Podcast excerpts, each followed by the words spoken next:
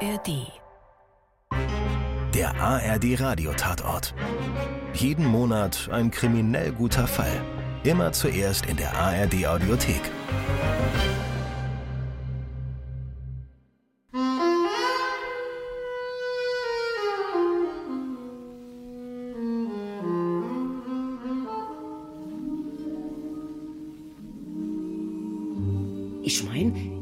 Letztes Jahr gewesen, wo man doch alle im Präsidium umziehen musste. In der dritte Stock damals. Der neue Präsident hat alles ändern wollen. Typisch, wie sie halt sind, die Präsidenten. Ja, ja, ich bin auch noch wochenlang aus Gewöhnung zu meinem alten Büro gelaufen. Kaum sind wir eingezogen, sind auf einmal so komische Briefe eingetroffen. Die Hausbote wissen ja zum Teil bis heute nicht, wo wer sitzt. Na, anonyme. Warnung! Das Leben von Frau Hildegard Kückelhorn ist in Gefahr. Sie soll ermordet werden. Zwei Monate später kam der nächste Brief. Es ist soweit. Alles ist zur Ermordung von Frau Kückelhorn vorbereitet. Achtung! Todbeten von Martin Mosebach. Over and over, I keep going over the world we knew. Der Name Kügelhorn tät mir doch was sagen. Genau, die Kügelhornwerke nach Hanau hin. Ich glaub, heute ist da ein Kulturzentrum drin. Ja, das kann gut sein. Aber pass auf, vor vier Wochen kam dann der dritte Brief. Das Böse kommt immer näher. Wenn Hilde Kückelhorn stirbt, dann ist es Mord. Und nur aus Kuriosität hab ich mal im Sterberegister angefragt. Und tatsächlich. Kückelhorn. Hier. Hildegard Luise. Ledig 82 Jahre. Die ist gerade am 26. verstorben. Kaum mehr als eine Woche her. Herr Kriminalassistent, das ist doch jetzt schon eigenartig, oder? Ja, schon. Aber für uns eigentlich noch kein Anlass für Ermittlungen. Und wenn doch? Was würde sie jetzt unternehmen, wenn sie doch ermitteln täte? Nur rein hypothetisch. Naja, jetzt wäre eigentlich erstmal der Arzt an der Reihe, der den Totenschein ausgestellt hat. Das könnte ich doch mal für uns rausfinden, also wer das war. Nur aus Kuriosität, wie gesagt. Und? Was hat der Haas dazu gesagt? Na, das war doch noch gar nicht auf dem Tisch vom Chef gewesen. War ja auch nicht dringend. Die Aalfrau war ja tot, die Kügelhorn. Und dann hätt's tatsächlich ein bisschen gedauert. Ich war 20 Jahre Hausarzt von Frau Kückelhorn. Sie war ja Diabetikerin, aber unglaublich diszipliniert. Meine beste Patientin. Man könnte meinen, das Messen und Kontrollieren hat ihr Spaß gemacht. War bei ihr sowas wie Lebensinhalt, denn viel hat sie ja sonst nicht zu tun gehabt. Und woran denken Sie, ist sie dann gestorben? Exakt kann ich es nicht sagen, aber ich vermute stark, dass sie trotz aller Vorsicht doch an einem Unterzuckerungskoma gestorben ist. In dem Alter ist natürlich auch ein einfacher Herzstillstand nichts völlig Ungewöhnliches. Naja, wir werden es ja bald erfahren. Wieso? Sie hat testamentarisch eine Obduktion verfügt. um jeden Zweifel an meinem einstigen Hingang auszuräumen, um Einwirkung von fremder Hand zweifelsfrei festzustellen, um der Wissenschaft zu dienen und um Scheintod auszuschließen, ordne ich hiermit nach ärztlicher Beurkundung meines Todes die Obduktion meines Körpers in der Universitätsklinik an. So war sie. Selbstständig, misstrauisch. Wenn die die Kückelhornwerke geführt hätte, wären die vielleicht nicht pleite gegangen. Ergebnisse sind natürlich noch keine da. Hm, die nehmen sich Zeit. Wir erwarten ja auch nichts Dramatisches. Mein Name tut nichts zur Sache, also fragen Sie mich bitte nicht. Ich habe wichtige Aussagen zu machen. Dann war auf einmal eine Frau am Telefon, die geheimnisvoll getan hätte und erst kaum zu verstehen war. Den Kommissar hätte sie sprechen wollen. Kriminalhauptkommissar Haas am Apparat. Ist die Frau Kügelhorn tot? Wie bitte? Die Frau Kügelhorn. Ist die tot? Äh, verzeihen Sie, ich verstehe Sie nicht. Ich habe Ihnen doch geschrieben. Das äh, hat mich nicht erreicht bisher. Wichtig ist, dass nicht herauskommt, dass die Briefe von mir sind. Sonst geht's mir genauso. Äh, wer sind Sie denn, wenn ich fragen darf? Butschke. Butschke Anna. Aber das muss geheim bleiben. Die Frau Block und der Herr Besotzki sind auch schon tot. Äh, Ich glaube, es ist am besten, Sie kommen mal vorbei. Äh, streng geheim natürlich. Und da fragen Sie nach einem Herrn Teschenmacher. Der wird schon mit Ihnen fertig. Was? Äh, ich habe mich versprochen. Äh, der wird mit Ihrem Anliegen sehr gut umgehen. Teschenmacher? Hm? Eine Wahnsinnige für Sie. Jawohl, Chef. Dann war sie da, die Frau Butschke. Ein kleines, geschrumpeltes Persönchen. Aber die Aare habe gefunkelt wie Katzeaar im Scheinwerferlicht. Wenn jemand erfährt, dass ich hier bin, bin ich erledigt. Keine Sorge. Der Raum hier ist abhörsicher. In welchem Verhältnis stehen Sie zu Frau Kückelhorn? Ich äh, kenne die Frau Kückelhorn aus dem Astralkreis. Sie hat jahrelang an den Astralzirkeln teilgenommen und auch immer tüchtig gespendet. Astral was? Sie kennen doch den Astralkreis. Die stellare Weltregierung? Äh, helfen Sie mir. Das ist alles begründet von der Prophetin Astrea. Die kennt sich aus mit energetischer Konzentration, außerpersonalem Ich, Nutzbarmachung der Astralkräfte.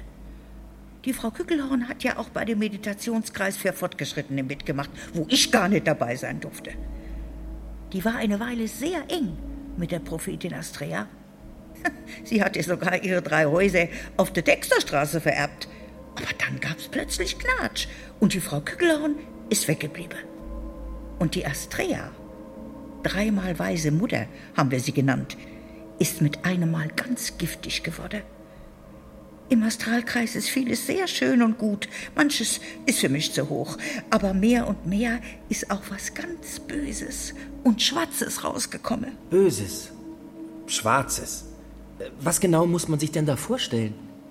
Ich war es kaum zu sagen. Die tun da mitunter Leute Todbede. Bitte? Ja, Leute, die irgendwie dem Astralkreis geschadet habe, was verraten habe oder die ausgetreten sind. Todbeten? Frau Butschke, das habe ich ja noch nie gehört. Gesund beten, ja, aber Todbeten? Das scheint mir ja was ganz Gemeines. Ist es auch. Die Frau Plock wollte austreten, weil sie der Astrea nicht alles überschreiben wollte. Drei Tage später war sie tot. Hirnblutung. Deswegen wollte der Herr Bisotzki auch zur Polizei. Am nächsten Tag war er tot. Peng! Schlaganfall. Alles ältere Herrschaften haben sich vielleicht nur zu sehr aufgeregt. Und da wusste ich eins. Als die Hildegard Güggelhorn sich mit der Astrea zerstritten hat, jetzt ist ihr Leben in Gefahr. Sie müsse sofort was unternehmen. Schwierig, bei solchen Sachen sind uns erstmal die Hände gebunden. Wie meinen Sie das? Naja, im Strafgesetzbuch steht von Todbeten leider erstmal nichts. Aber wenn ich's doch sage. Gut, aber beweisen lässt sich das wahrscheinlich nicht. Und die Frau Block und der Herr Bisotzki, das sind doch auch Beweise. Ich muss das mit meinem Chef besprechen. Worauf warte sie denn noch? Sicher betet sie schon wieder bei Astrea. Wenn man alle solch spirituelle Sachen nachgehen wollte, hätte man viel zu tun den ganzen Tag. Das meinte Haas ja auch. Aber dem Täschemacher und mir hat's keine Ruhe gelassen. Ich weiß ja selber, dass das alles Quatsch sein könnte. Ist. Das ist grober Unfug. Aber dass in so Sekten Kritiker und Abtrünnige manchmal bis in den Tod verfolgt. Eben. Was? Weil die ihre Kritiker nicht mit dem Revolver oder dem Messer erledigen, sondern, wenn, mit Psychoterror und anderen subtilen Tricks um die Ecke bringen, verschwenden wir jetzt nicht unsere kostbare Zeit damit. Unsere Schreibtische sind voll genug. Arbeiten Sie lieber da was ab. Aber Was noch? würden Sie über diese Prophetin, diese Astrea, nicht auch gerne etwas mehr erfahren? Ich meine, irgendwas ist an solchen Menschen, sonst würden ihnen ja nicht bereitwillig andere folgen. Sagen Sie nicht, Sie glauben an so einen Nonsens? Nein, sicher nicht. Ja, was macht Sie denn so neugierig? Ich gebe zu, es wäre kein schöner Gedanke, wenn ich wüsste, jemand will mich totbeten. Man kann die Drohung damit vielleicht auch anders ausdrücken. Na, wie denn zum Beispiel? Wie Sie eben gesagt haben.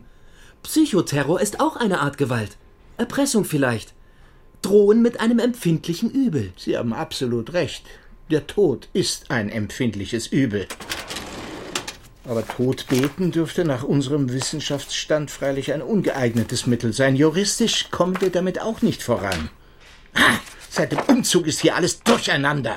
Haben Sie die Akte Raubein? Auf meinem Schreibtisch. Ich hatte mich schon gewundert. Na, dann geben Sie mir die Akte zurück. Und Sie schauen mal, was Sie da über die Kückelhorn rauskriegen können. Wie jetzt? Ja, machen Sie einfach, bevor ich es mir wieder anders überlege und Ihnen doch den Fall Raubein übertrage. Bin schon unterwegs. Die Hildegard Kückelhorn hat in der ersten Etage in einem schönen großen Haus in der Nähe vom Städel gewohnt. Das war früher mal eine Villa von einem anderen Industrielle gewesen. Die haben sie dann in vier exklusive Wohneinheiten aufgeteilt. Sicher immer noch unbezahlbar für jeden Normalsterblichen. Im Erdgeschoss mit Gartennutzung residierte Anna Alfra, Eva Maria Pritzel. Eine gebildete Frau. Ein Jammer ist das. Aber gebildet mit einem sehr speziellen Interesse. Ich mochte da nicht immer folgen. Sie war extravagant, auch für ihr Alter. Vormittags war sie oft in der Unibibliothek. Sie sagte, sie forscht dort. Meine Liebe, man muss sich schon informieren, sonst bleibt man unwissend. Jahrelang war ich Anthroposophin, bis ich mich davon selbst befreit habe, durch Lektüre. Dann Theosophin im Sinn von Madame Blavatsky, aber ich habe durch die Lektüre auch dort erkannt, wo der große Irrtum liegt. Jetzt macht mir keiner mehr was vor. Wir waren in sehr gutem Einvernehmen, gut nachbarlich. Aber sie hat selber immer eine Grenze gezogen. Ich bin jetzt durch das Internet in einen hochinteressanten Kreis gekommen. Toll, stell dir vor, ich wurde dort erwartet. Hildegard, um Sie steht ein leuchtender Schein. Sie sind zu uns gesandt. Aber für dich ist das erstmal nichts. Verzeih, meine Liebe. Du bist dazu nicht reif. Vielleicht später mal. Du weißt auf der einen Seite zu viel, auf der anderen zu wenig. Das gehörte auch zu ihr. Ein gewisser Hochmut. Sie konnte sehr schroff sein. Aber man konnte es ihr nicht übel nehmen. Sie war immer von einem so mitreißenden Enthusiasmus. Das hat einen einfach mitgenommen. Nur ausdauert, das ist sie nie gewesen. Hätten wir nicht diese Distanz gehabt, ich wäre auch schnell in Ungnade gefallen, wie alle anderen. Ist sie Ihnen in der Zeit vor dem Tod irgendwie bedrückt vorgekommen? Ängstlich, besorgt? Im Gegenteil. Sie war ja immer dabei, ihre Verhältnisse zu ordnen. So hat sie das genannt, wenn sie ein neues Testament gemacht hat. Noch am Tag vor ihrem Tod war sie bei ihrem Notar. Eine große Kanzlei. Schneidemühl, Haberstock und Glitzki. Der alte Schneidemühl hat sie dort sogar noch persönlich betreut. Also wenn die von denen tot gebetet werden soll, hat sie da davon ja offensichtlich nicht besonders viel mitbekommen. Trotzdem hat das Achtim Haas plötzlich Karo gelassen. Zuerst hat er es am Telefon versucht und war sofort von ihrem Stimmchen verzaubert, wie von einer Opernsängerin, hat er gesagt. Hier Astrea, Lebensberatung. Was kann ich für Sie tun? Ich äh, rufe auf Empfehlung von Frau Kückelhorn an. Ich staune. Sie staunen? Ich staune, dass Frau Kückelhorn mich empfiehlt. Ich hatte den Eindruck, ich könnte ihr nicht mehr weiterhelfen. Diesen Eindruck hatte ich ganz und gar nicht. Das sollte mich freuen. Frau Kückelhorn ist ein wenig schwankend in ihrem Urteil, aber es mag sein, dass sie sich revidiert hat. Mit wem habe ich denn die Ehre? Mit Haas. Alfred Haas. Dann sollte mich Herr Haas einmal besuchen. Wir werden Ihrem Problem schon näher rücken.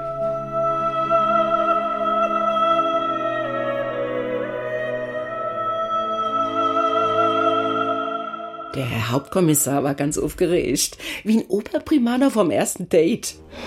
So verdeckt zu operieren. Habe ich schon lange nicht mehr gemacht. Ist nicht ganz ohne. Wir haben ja auch offiziell noch keine Ermittlungen aufgenommen. Äh, Da kann man ganz schön reinfallen, Frau Felsenstein. Wäre er auch beinahe. So viel Rock'n'Roll traut man dem Alte ja gar nicht zu. Wenn der erste Mal von der Kette ist. Jedenfalls ist er dann zu der Madame dahin. Reihehaus in Bergen-Enkheim. Von außen nichts Auffälliges, bis auf die am Tag runtergelassenen Rollläden. Ja, bitte? Äh, hier, Haas. Treten Sie doch bitte ein. Das war ein ungewöhnliches Interieur. Klein und eng, wie es dem Siedlungshäuschen auch entsprach, aber vollgestopft mit dicken Teppichen, Samtportieren und vergoldeten Sesseln. Eine Frau in violettem Gewand hat mich zu Astrea geführt, die hinter einem massiven Schreibtisch saß. Ein großes Messing-Astrolabium neben sich. Dämmerlicht. Aber an ihrer Silhouette war schon zu erkennen, dass hinter den Falten ihres Gewandes ein großer, üppiger Körper verborgen war. Das Profil war schön. Man könnte sagen, klassisch. Sie trug das Haar unter einem Schleier. Ich dachte sofort an Aida. Nehmen Sie Platz, Herr Haas. Danke. Dann trat sie zu mir und berührte mit ihren Fingern zart meine Stirn, während sie ganz Operndiva im melodramatischen Fach ihren Kopf in den Nacken warf und sich den Handrücken ihrer anderen Hand mit manieristisch abgespreizten Fingern vor die Stirn hielt. Dabei begannen ihre Augenlider wild zu flackern. Sie sind ein einsamer Mann. Privat genauso wie im Berufsleben. Dabei leisten Sie immer wieder Außerordentliches. Doch ecken Sie mit Ihrer direkten, kompromisslosen Art bei Kollegen und Vorgesetzten an.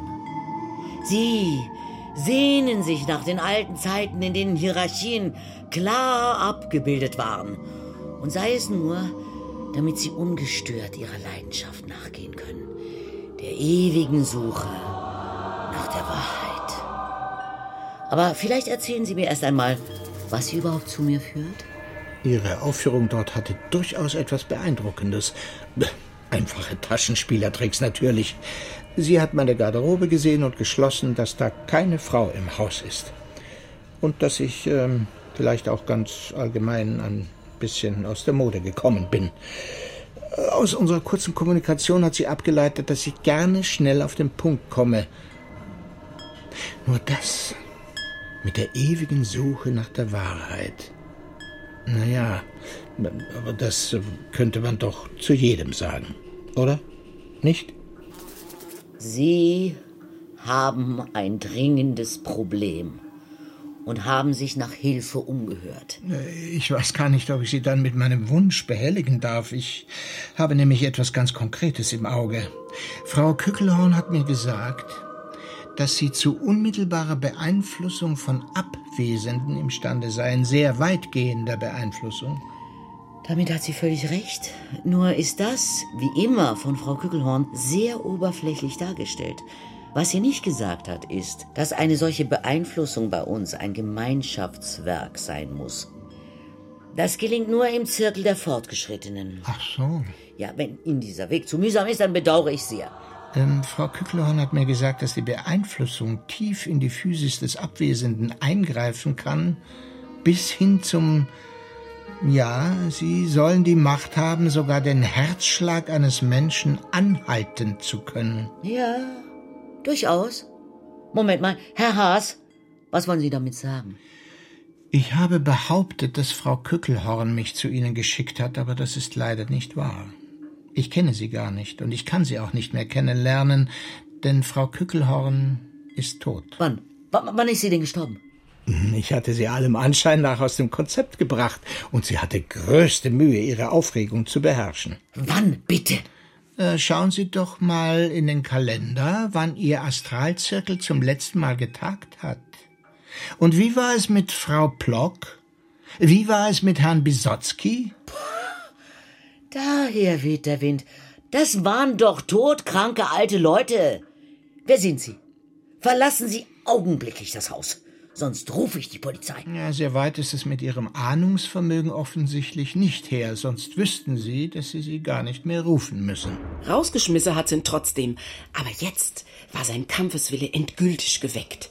Zurück im Kommissariat musste ich sofort den Staatsanwalt Schleiermacher anrufen. Oh, das ist ja ach so ein harter Hund. Oh ja, die beiden waren sich auch schnell einig. Und unseren Haas hatte im Handumdreher einen Durchsuchungsbeschluss in der Tasche. Für die Astralfrau? Na, für den Notar von der Kügelhorn. Er wollte sich mal ihr Testament anschauen. Möglicherweise wäre da ja ein Motiv zu finden für einen Mord. Frau Hildegard Kückelhorn wurde seit 1972 von uns betreut. Wir haben auch während der Insolvenz der Kückelhornwerke ihre Interessen vertreten. Sie hatte ja Vermögen von der Mutter her, das nicht in die Konkursmasse gelangt ist. Sie hat mit ihren Interessen immer sehr klug agiert, bewunderungswürdig.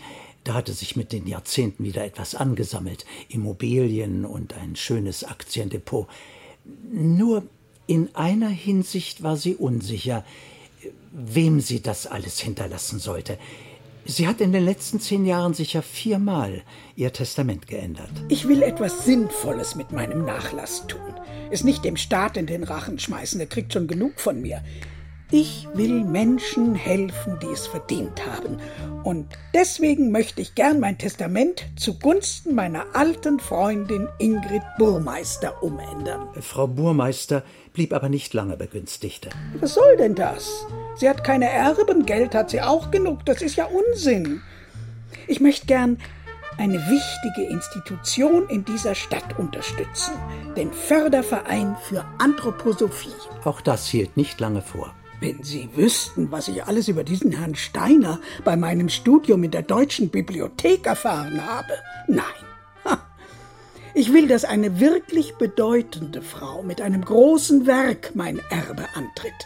Astrea, die diesen wundervollen, hochgeistigen Kreis gegründet hat. Und dann kam sie mit Frau Astrea, mit bürgerlichem Namen Hertha Mauerbruch.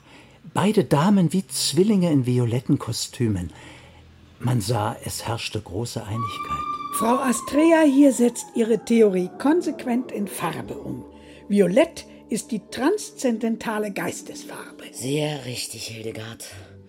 Und Sie, Herr Schneidemühl, ja? Sie sollten unseren Kreis gern auch einmal aufsuchen. Sie werden sicher ebenfalls interessante Entdeckungen in sich machen. Tut mir leid, aber Violett macht meinen Teint so blass. Entschuldigung, ein langer Tag. Ja, ja. Viele nehmen den Astralleib nicht ernst. Aber irgendwann bereuen sie es. Tatsächlich hat das ein wenig Eindruck auf mich gemacht. Frau Mauerbruch ist ja auch eine durchaus imposante Erscheinung. Verstehe. Ihre Krawatte. Was ist mit der? Lila. Ach so, ja, ja, bei der Krawatte geht's doch, macht mich nicht zu blass, oder? Jedenfalls haben wir dann das alles mit dem Testament festgelegt. Das waren ziemlich umfangreiche Urkunden. Aber kein halbes Jahr später saß die verehrte Verschiedene wieder vor meinem Schreibtisch. Mein lieber Herr Schneidemühl, wir müssen das alles anders machen. Ich bin doch nachdenklich geworden. Jetzt kommt mir der ganze Astralzirkus doch ziemlich fadenscheinig vor. Und wissen Sie, was mir gerade so missfallen hat? Dass ich erst bei Ihnen, als wir das Testament gemacht haben, Ihren wahren Namen erfahren habe. Hertha Mauerbruch. Von mir aus soll sie so heißen, aber warum denn das ganze Astrea-Getue? Das kam mir plötzlich so unecht vor. Und dann soll ich immer Violett tragen aus wissenschaftlichen Gründen. Das steht mir doch gar nicht. Sie hatten vollkommen recht. Es macht einen schrecklich blassen Teint. Ich habe mich da geirrt.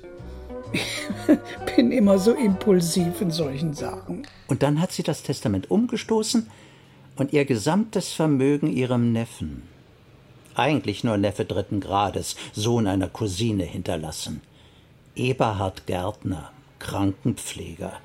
Sie war ja Diabetikerin, kam zwar sehr gut damit zurecht, aber hat sich da vielleicht eines Tages Beistand erhofft.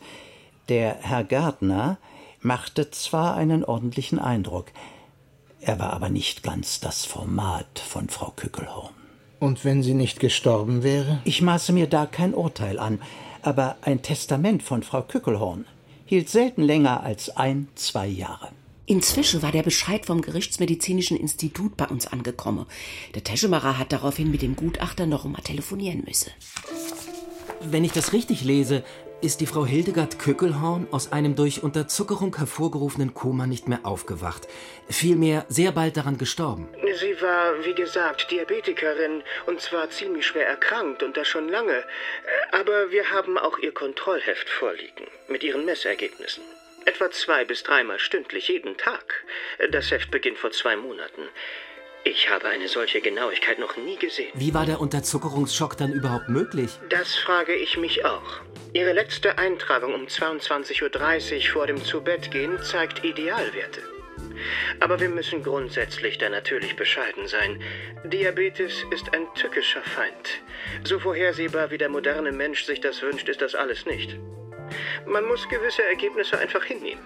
Hier haben wir ideale Werte und dort liegt unbestreitbar eine Tote. Ihr Arzt da war ja ziemlich philosophisch für einen Wissenschaftler. Na, wenn man jeden Tag nur Tote sieht? Für mich fängt es eigentlich jetzt erst so richtig an, spannend zu werden. So? Denn beim Notar von der Verstorbenen habe ich was Interessantes erfahren. Die Frau Kückelhorn hat nämlich ständig neue Testamente gemacht. Ein teurer Spaß, denn es ging um viel Geld. Und wen hat sie vor einem halben Jahr als Alleinerbin eingesetzt? Doch nicht etwa diese Astrea. Genau die. Und gerade jetzt hatte sie sie wieder enterbt. Astrea enterbt. Aber dann hätte sie ja kein Motiv mehr. Na, zumindest scheidet Habgier dann erstmal aus. Vorausgesetzt. Vorausgesetzt, sie wusste überhaupt davon, dass sie inzwischen enterbt war. Naja, nachdem der Kontakt zwischen den beiden so offensichtlich abgekühlt war, konnte sie es sich zumindest denken. Diese Astrea ist jedenfalls nicht ganz ohne. Eine Schwindlerin, ganz sicher. Aber von besonderer Art. Bei genialen Lügnern werden die Lügen plötzlich zur Wahrheit. Da muss man sehr aufpassen. Sonst zieht einen Astrea in ihr Netz und spinnt einen ein. Chef? Taschenmacher? Überprüfen Sie diesen Neffen, der jetzt als Erbe begünstigt ist. Ich hab mir auch schon mal die Karte legen lassen, aber das Hokuspokus-Gedöns, das war nix für mich. Ei, warum nicht? Ei, wer will denn von der Zukunft wissen, wenn die Gegenwart schon so trostlos ist? Ach komm, so schlimm ist es doch nicht. Die Astrea ist ja auch keine Hellseherin, sondern eine Todbeterin, also munkeln ja manche. Der Haas hat recht. Eine Spinne in ihrem Netz. Jedenfalls hat der Herr Kriminalassistent schnell seine Hausaufgabe erledigt. Der Erbe ist ein gewisser Eberhard Gärtner, feiert bald seinen 40. Geburtstag. Ein entfernter Verwandter, Neffe dritten Grades. Gibt's das? Hm. Ich würde sagen, ähm, der Urenkel einer Großtante, jedenfalls nicht gesetzlich erbberechtigt. Jedenfalls macht er spät sein Abitur, erst mit 22. Gehört zum letzten Jahrgang, der noch Wehr- oder Ersatzdienst leisten musste. Verbringt seine Zeit im Pflegebereich. Studiert anschließend Jura, bricht aber bald ab. Dann Straßenbahnfahrer. Lässt immer mal einen Halt aus und wird wegen Unzuverlässigkeit gekündigt. Eröffnung einer Kneipe. Zwei Jahre später betrügerischer Bankrott in Tateinheit mit schwerer Steuerhinterziehung. Dazu war der in der Lage? Vielmehr nicht in der Lage. Hat eine Kneipe aufgemacht, nie Steuern bezahlt und bald auch nicht mehr seine Rechnungen, Miete etc. Hat dann Pech mit seinem Richter gehabt. Der kannte keine Gnade und schickt ihn für ein Jahr und acht Monate ins Gefängnis. Ein echter Unglücksrabe. Kehrt dann zurück zur Alten- und Krankenpflege, schließt seine Ausbildung mit besonderer Belobigung ab, bleibt dann aber nie lange in seinen Anstellungsverhältnissen. Bei seinen Entlassungen scheint eine Rolle gespielt zu haben, dass er seine Pfleglinge um Kredite angegangen ist. Neffe dritten Grades. Ein wirklich ziemlich entferntes Verwandtschaftsverhältnis. Ich kenne nicht mal die des zweiten Grades in meiner Familie. Äh, seit wann stand die Kückelhorn denn mit ihm in Verbindung? Das habe ich die Frau Pritzel aus dem Erdgeschoss gefragt. Vor einem halben Jahr war die Frau Kückelhorn plötzlich ganz beschwingt. Es ist doch toll, wenn man eine große Familie hat. Es gibt immer Vorrat. Wenn einem der eine nicht mehr passt, dann kann man einen anderen entdecken. Jetzt habe ich einen Neffen von mir aufgetan. Vielmehr, er hat sich bei mir gemeldet. Ich habe offen gestanden sofort an einen dieser schlimmen Enkeltricks geglaubt. Hey, Großmama, du erinnerst dich doch an mich. Ich brauche dringend mal Geld. So wie aus einem Callcenter von weiß Gott wo. Nein, von wegen. Ich habe ja alte Fotos mit seiner Mutter und meiner Großtante und ihm als kleinem Bub. Sehr süß. Erinnere mich auch genau an ihn. Er hat mich später mit meiner Cousine seiner Großmutter zerstritten. Ein dummes Huhn und habgierig. Glaubte irgendwelche Ansprüche zu haben. Das hat Schneidemühlchen aber alles souverän abgeschmettert. Dann habe ich den jungen Mann oft bei uns im Treppenhaus gesehen. Sehr höflich. Also jung war er ja auch nicht mehr. Meistens ganz in Weiß, als käme er von einem Pflegedienst. Hat mich ein bisschen gewundert, denn von ihrem Diabetes abgesehen war die Frau Kückelhorn ja putzmunter. Von wegen pflegebedürftig. Wann haben Sie ihn denn zum letzten Mal gesehen? An ihrem Todestag. Mit ihr zusammen. Sie haben gelacht im Treppenhaus. Nein, und dann am nächsten Tag.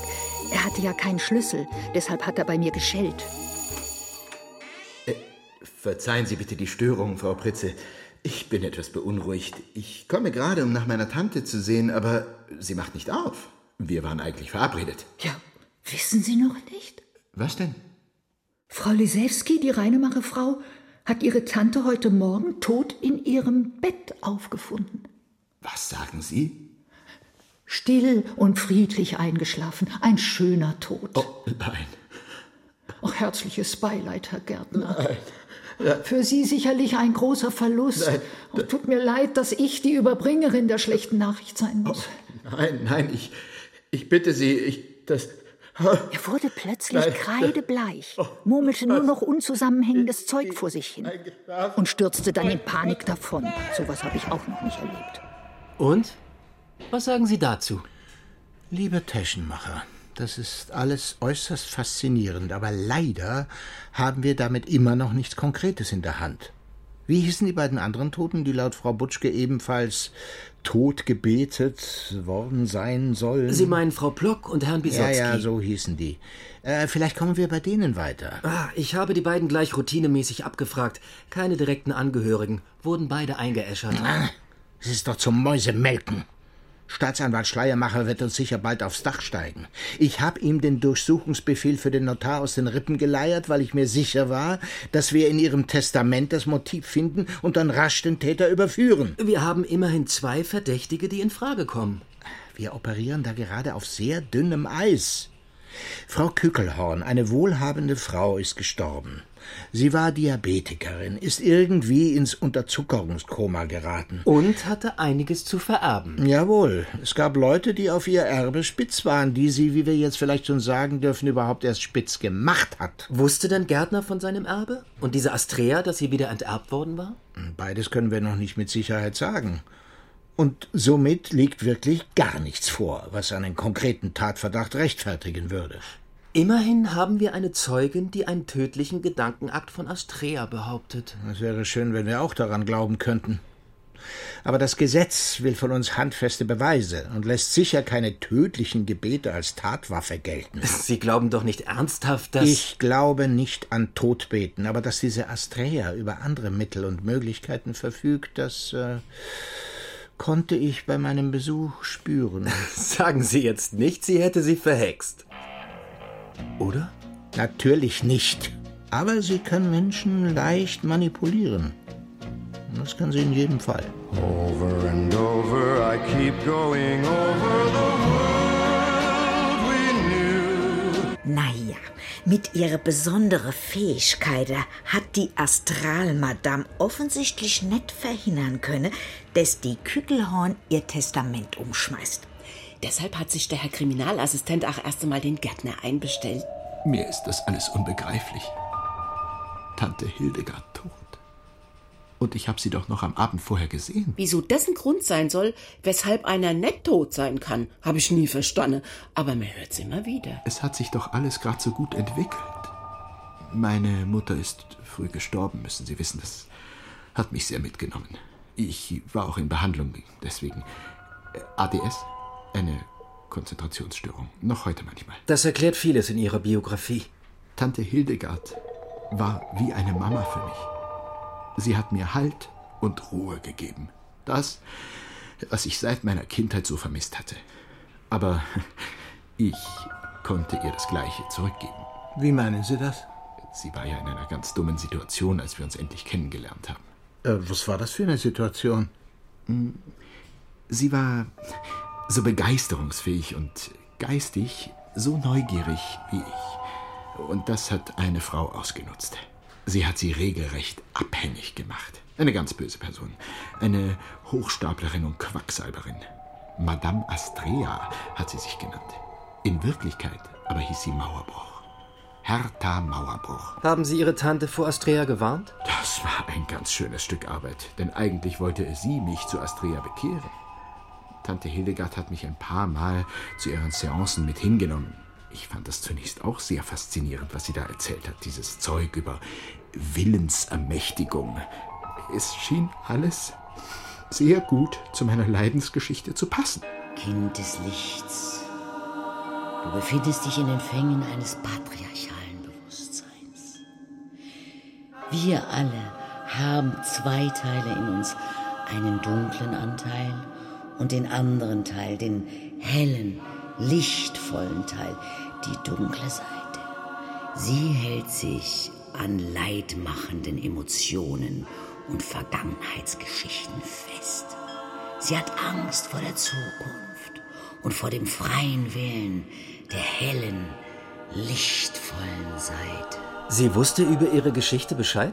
Zuerst war ich ganz perplex, weil ich dachte, sie hätte das so einfach aus meiner Aura gelesen. Ja. Sie kann einem das Gefühl geben, dass sie eine tiefergehende Verbindung zu einem hat. Sind Sie Teil Ihres Zirkels? Nein, nein, nein, nein. Beruhigen Sie sich wieder. Ich, äh, ich, äh, im Rahmen unserer Ermittlungen bin ich ihr begegnet. Was hat denn Ihre Skepsis geweckt? Meine Tante selbst. Ich freue mich ja so, dass ihr euch so gut versteht. Eigentlich kostet die Teilnahme an ihrem Zirkel ja 6000 Euro. Aber Astrea hat mir die Gebühr für dich erlassen. Sie fand deine Lebensgeschichte so interessant. Ich musste ihr alles über dich erzählen. Und sie hat mir dann versprochen, dich zu heilen. Ist das nicht toll? Nix hatte sie aus meiner Aura gelesen. Aber warum tat sie dann so? Ich habe in meinem Leben schon viel mit Psychologen und Psychiatern zu tun gehabt und ich kenne inzwischen alle Tricks der Manipulation zur Genüge. Doch Astrea ist eine gewiefte Gegenspielerin. Mein Eberhard sagt, du seist eine Quacksalberin. Frau Hertha Mauerbruch. Hildegard, du stehst unter einem extrem schlechten Einfluss. Du solltest dich schämen, in deinen Jahren noch einem derart windigen jungen Mann hinterherzulaufen. Meinst du, der liebt dich, weil du so schön bist? Solche Verbindungen gehen meist ganz übel aus, wenn er erst einmal dein Geld hat. Tante Hildegard hat aus ihrem Herzen nie eine Mördergrube gemacht und mich sofort mit den Vorwürfen von dieser falschen Prophetin konfrontiert. Das hat mich im ersten Moment natürlich sehr verletzt. Aber so wie bei der Dame immer von Geld die Rede war. Erst meine vermeintlich kostenlose Behandlung, dann jetzt mit den Vorwürfen gegen mich, da ist mir klar geworden, dass Astrea selbst hinter Tante Hildegards Geld her war. Ja, irgendwer musste sie ja beerben. Warum nicht Frau Kückelhorns Freundin Astrea? Oder wären Sie lieber der Erbe geworden? Ich brauche kein Geld. Weil Sie es schon hatten? In gewisser Weise ja. Tante Hildegard hat mir genug gegeben, damit ich ein physiotherapeutisches Studio eröffnen kann, und damit werde ich in Zukunft genug verdienen. Eberhardchen, du hast einfach magische Hände. Du machst so fantastische Nackenmassagen. Damit musst du dich selbstständig machen und ich werde deine stille Teilhaberin. Ich empfehle allen meinen Freundinnen deine Behandlung. Sie ist ja geradezu ein Jungbrunnen. Das wird sich wie ein Lauffeuer herumsprechen. Dann musst du dir nie mehr Sorgen machen. An unserem letzten Abend habe ich sie auch massiert. Wenn ich nur gewusst hätte, dass das der letzte sein würde. Fühlte sie sich an dem Abend irgendwie schlecht? Im Gegenteil. Sie war ganz stolz auf ihre prächtigen Werte. Ich kann meinen Blutzucker präzise wie eine Uhr einstellen. Sie hat lediglich über ihren steifen Nacken geklagt und ich habe ihn abgetastet. Er war wirklich ziemlich verhärtet. Wenn sowas vorkam, ziemlich oft, dann habe ich ihr manchmal eine Impletolspritze gegeben und schon konnte sie schlafen und war nicht noch stundenlang mit ihren Schmerzen beschäftigt. Sie sind ein sehr umsichtiger Pfleger. Ja, ich mache das sehr gut. Nachdem sie den Neffen von der Kügelhorn aus der Befragung entlassen hatte, waren die beiden Kommissare aber genauso schlau als wie zuvor. Äußerst zwiespältig, dieser altenpflegende Gärtner. Zum einen wirkte er wirklich sehr betroffen und traurig wegen des Verlustes seiner Tante. Und dann wieder lag da eine gewisse naive Eitelkeit in seiner Stimme, dass ich mir schon vorstellen kann, dass er ein sehr unangenehmer Gegenspieler sein kann. Und das wird Madame Astrea sicher ganz genauso empfunden haben. Taschenmacher? Ja, Chef. Wissen wir jetzt eigentlich, ob der Gärtner schon weiß, dass er Alleinerbe wird und dass Madame Astrea gar nichts bekommt? Wenn er es wüsste, dann hätte ihn die Botschaft doch vielleicht ein bisschen aufgeheitert, oder? Sie sind ein Zyniker, Taschenmacher. Das passt gar nicht zu Ihren jungen Jahren. Naja, aber wenn ich es richtig sehe, sind das mehrere Millionen. Das kann einen schon über die erste Trauer ein wenig hinweghelfen. Wie dem auch sei, wir treten auf der Stelle. Was ist, wenn sie die Spritze nicht vertragen hat? Oh, das ist es. Taschenmacher. Sie sind ein Genie. Ich durfte dann gleich in der Gerichtsmedizin anrufen. Es äh, geht um den Todesfall Frau Hildegard Kückelhorn. Sie haben doch die Obduktion gemacht. Genau. Wenn ich Ihren Bericht lese und richtig verstehe, dann ist Ihnen überhaupt nichts Bemerkenswertes aufgefallen. Was meinen Sie? Irgendeine besondere Substanz? Ein Medikament? Frau Kückelhorn war doch Diabetikerin. Wenn Sie Insulin meinen, das lässt sich nicht nachweisen. Das löst sich vollständig im Körper auf. Nein, nein, nein, das meine ich nicht. Impletol, ein Mittel gegen Ischias Hexenschuss und ähnliches. Nach sowas Alltäglichem gucken wir natürlich nicht konkret. Das kommt auch kaum für Ihren Tod in Frage. Einen anaphylaktischen Schock kann ich jedenfalls hundertprozentig ausschließen.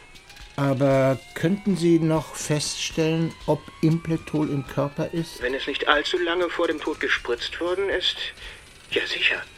Ich melde mich bei Ihnen bald zurück. Danke. Taschenmacher, man müsste eigentlich Medizin studiert haben, um unseren Beruf auszuüben. Und Chemie, Biologie, Archäologie, Ballistik, Soziologie. Ja, und nichts weiß man. Wenn man erst mal so alt ist wie ich, dann fängt man langsam an zu verstehen, was einem alles fehlt. Chef? Das Schrillen des Telefons riss uns alle aus dieser kurzen philosophischen Nachdenklichkeit. Äh, geben Sie mir, das wird der Gerichtsmediziner sein. Ja? Herr Kommissar, Hallo, wer ist da? Sie kennen mich. Ich habe schon eine Aussage bei Ihnen im Kommissariat gemacht. Äh, Warum sprechen Sie denn so leise? Ich werde sicher abgehört. Die Wände haben hier Ohren. Wer ist denn am Apparat? Zum Teufel, es ist wieder die Verrückte mit dem blühenden Verfolgungswahn. Was? Das Leben von der Frau Kügelhorn ist in akuter Gefahr. Es kann jeden Augenblick was passieren. Was macht Sie da so sicher? Vor drei Tagen ist der Astralzirkel zusammengetreten. Der Tod der Frau Kügelhorn ist beschlossene Sache. Kinder des Lichts. Es hat in unserer Mitte einen schweren Verrat gegeben. Wir alle kennen die Abtrünnige. Es gilt sie jetzt aus diesem, unseren innersten Zirkel auszumerzen. Und wann war das genau? Das habe ich doch schon gesagt. Vor drei Tagen. Ja, wissen Sie auch um wie viel Uhr? Diese Zirkel finden immer erst statt, wenn es schon dunkel ist. Wahrscheinlich so gegen zehn. Mhm. Das ist genau der Zeitpunkt des Todes von Frau Kückelhorn. Hildegard ist tot. Was erstaunt Sie so? Sie haben es doch selber vorhergesagt. Ja, schon, aber wenn es dann auch eintritt, ist es doch, noch- doch noch mal was anderes. Muss ich jetzt aussagen? Bitte, bitte nicht.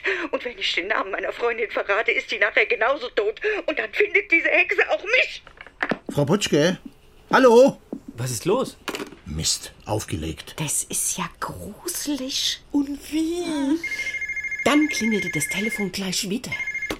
Ja, Frau Butschke, wir wurden unterbrochen. Nein, Franzke hier, vom Gerichtsmedizinischen. Oh, Entschuldigung. Ja, ich habe mir nochmal die chemische Gewebeanalyse von Frau Kückelhorn vorgeholt. Negativ.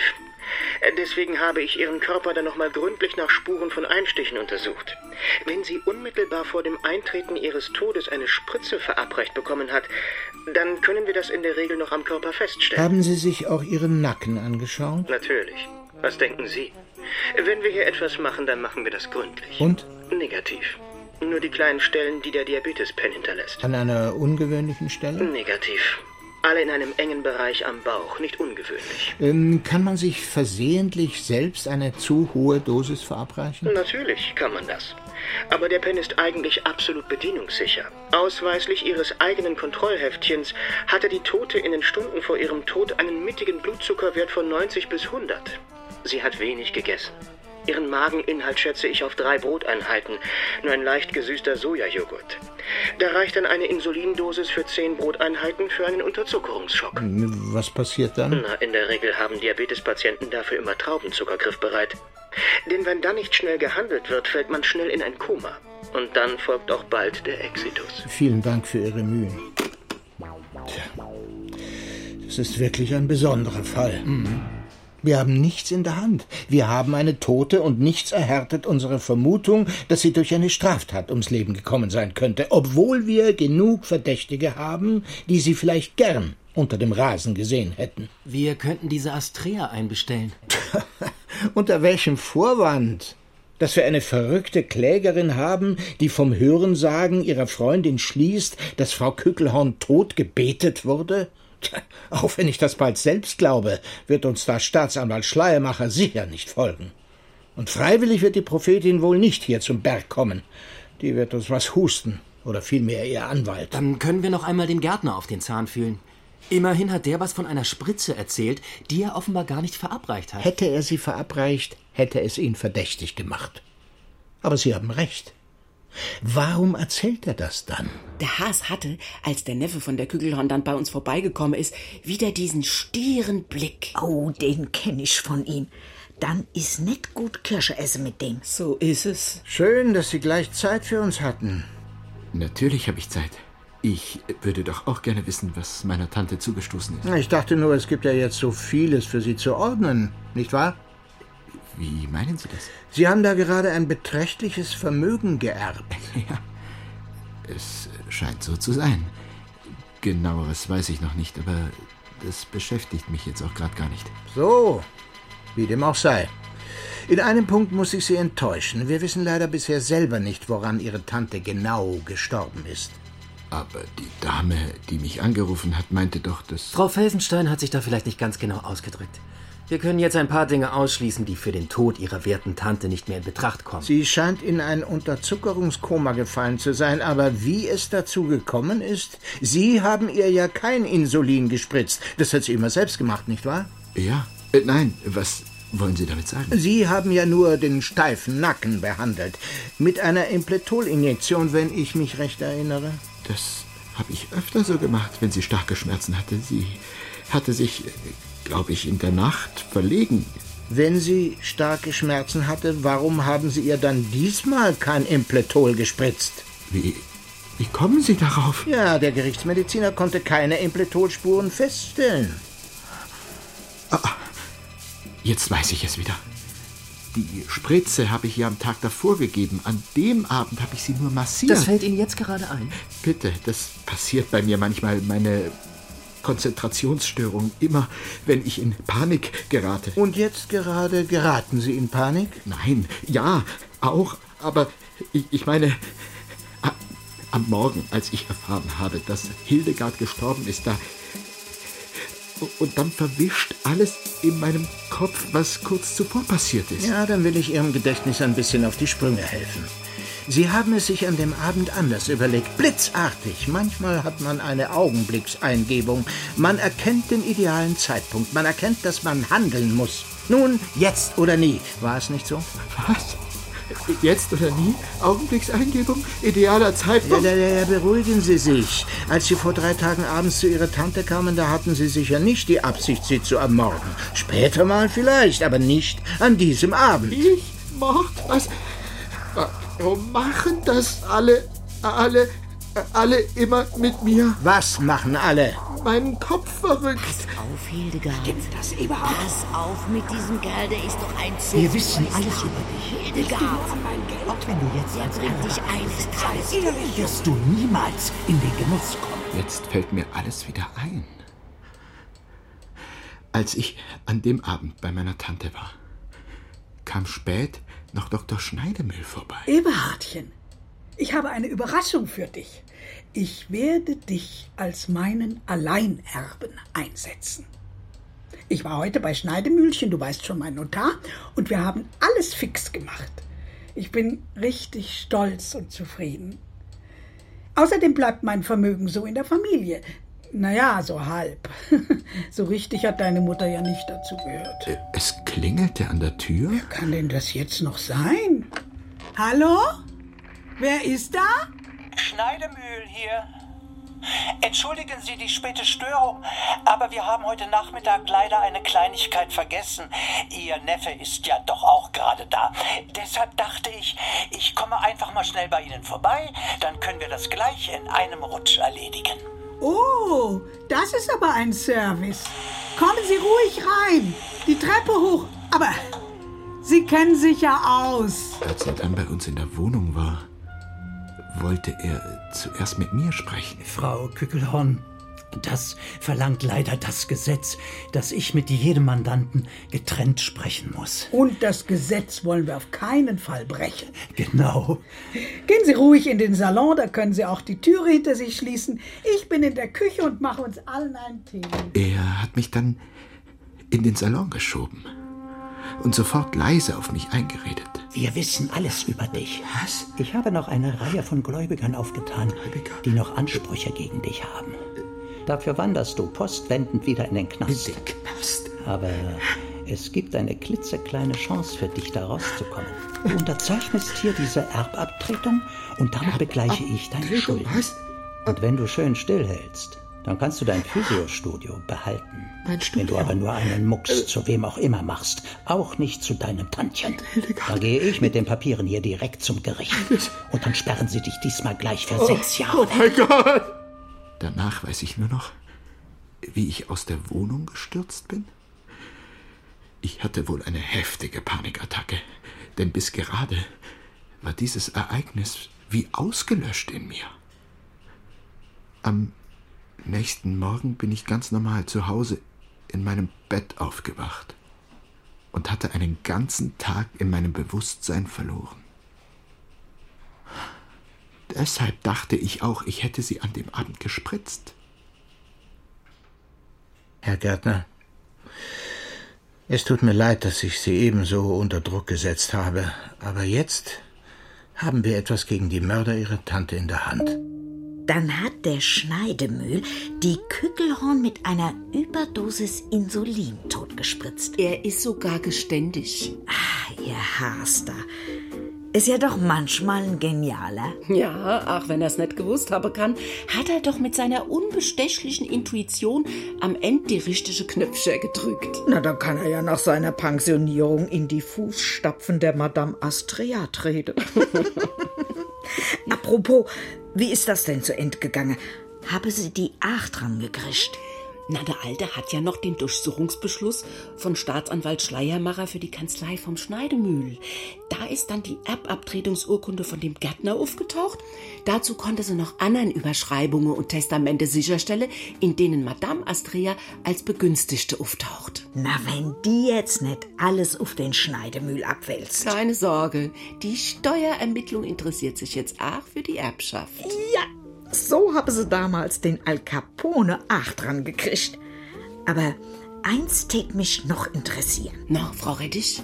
Hat die Madame da den Schneidemühl nur durch gemeinsames Beten dazu gekriegt, dass der die Kügelhorn abmurkst? Das weiß man noch nicht. Na, sonst könnte man doch Todbeten mal als Straftatbestand aufnehmen. Sie können es ja mal dem Staatsanwalt Schleiermacher vorschlagen. Over and over, I keep going over the world we knew. Todbeten von Martin Mosebach. Die Rollen und ihre Darsteller: Kommissar Haas, Felix von Manteuffel. Kriminalassistent Teschenmacher, Ole Lagerpusch. Frau Felsenstein, Susanne Schäfer. Frau Rettich, Anke Sebenich. Astrea, Bettina Stucki. Hildegard Kückelhorn, Cornelia Niemann. Eberhard Gärtner, Sascha Nathan. Sowie Ursula Illert, Werner Wölbern, Regine Vergen, Wolf Anjol, Christoph Pütthoff, Eva Rattay, Arash Nayebandi, Merle Wasmuth. Besetzung Arne Salasse und Leon Hase. Ton und Technik Thomas Rombach und André Buscharep. Regieassistenz Aaron Klebauer. Regie und Dramaturgie Leonhard Koppelmann. Produktion Hessischer Rundfunk 2024 für den ARD Radiotatort.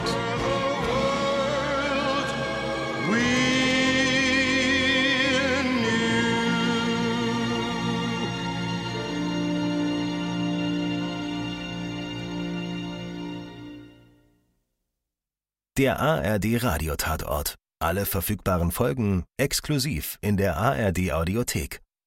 Du willst noch mehr Krimis? Die spannendsten Polit-Thriller aus der ganzen ARD findest du hier in der Audiothek.